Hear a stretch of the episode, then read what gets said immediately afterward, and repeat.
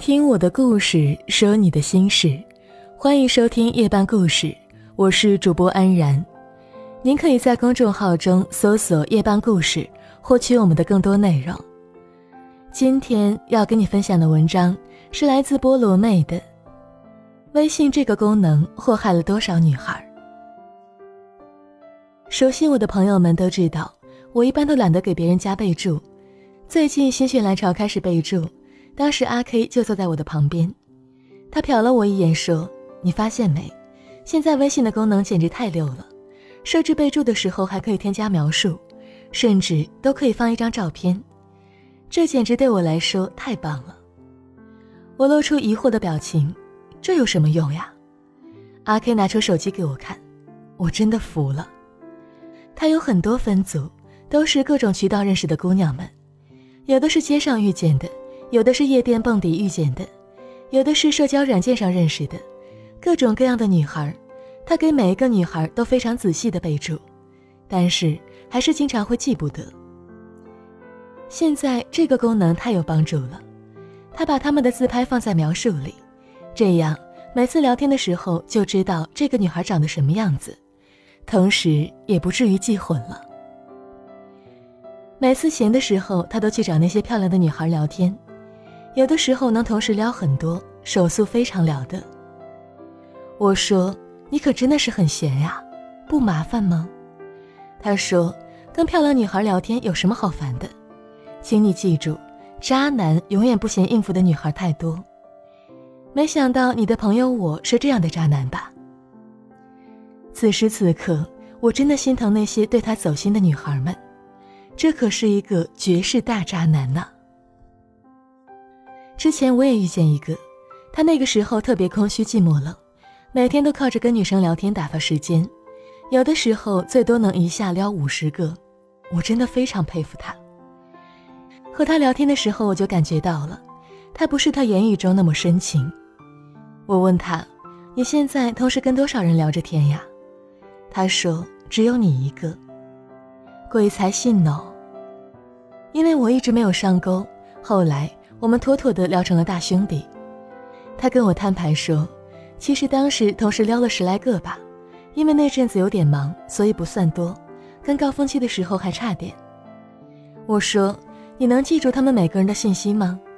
他说，可以呀，备注上关键信息就可以了，聊天背景设成他们的照片就不会认错了，实在不行就翻翻聊天记录就 OK 了，so easy 啊。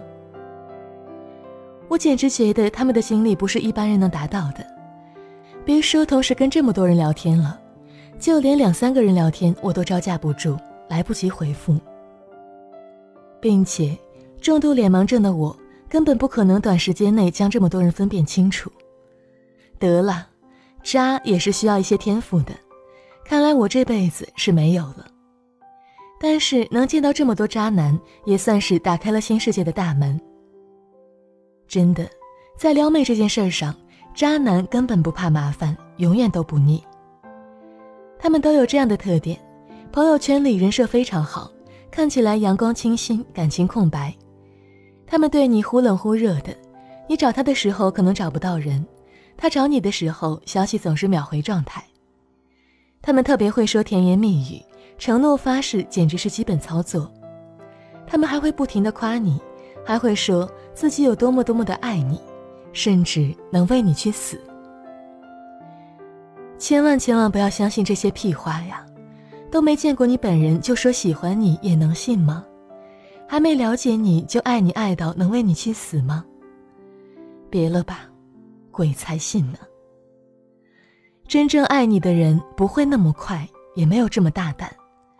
他们总是慢慢的融入你的生活，了解你的喜好。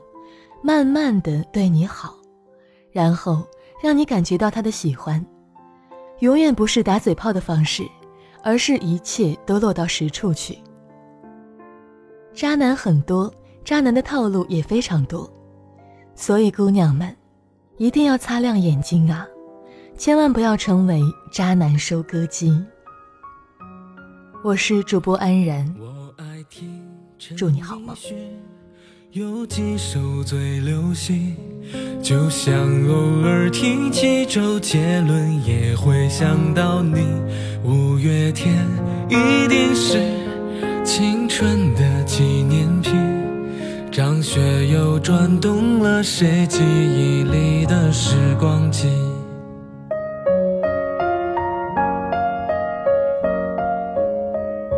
小虎队，红蜻蜓。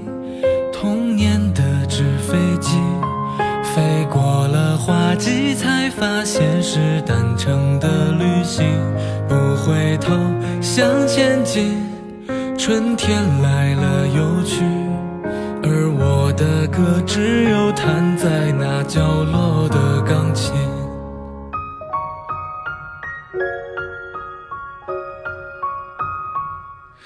什么歌能？唱出我的心，用什么样的声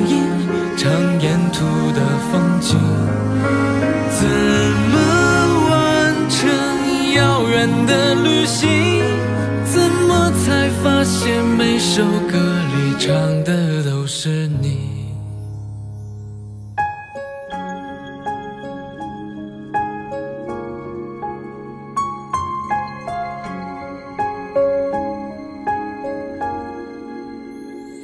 老情歌，谁的爱如潮水的声音？如果你也听说那一夜下雪的北京，再见了，遇见了，而可惜不是你，所以我决定把悲伤统统留给自己。什么歌能唱出我的心？唱什么样的旋律，唱怎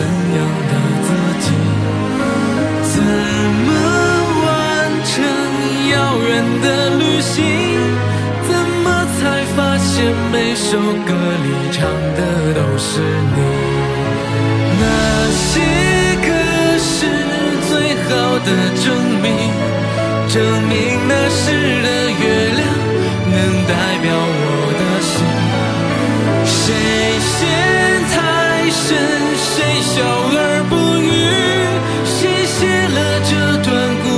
却把一切都归零？总有天听到这首歌，也不会再想你。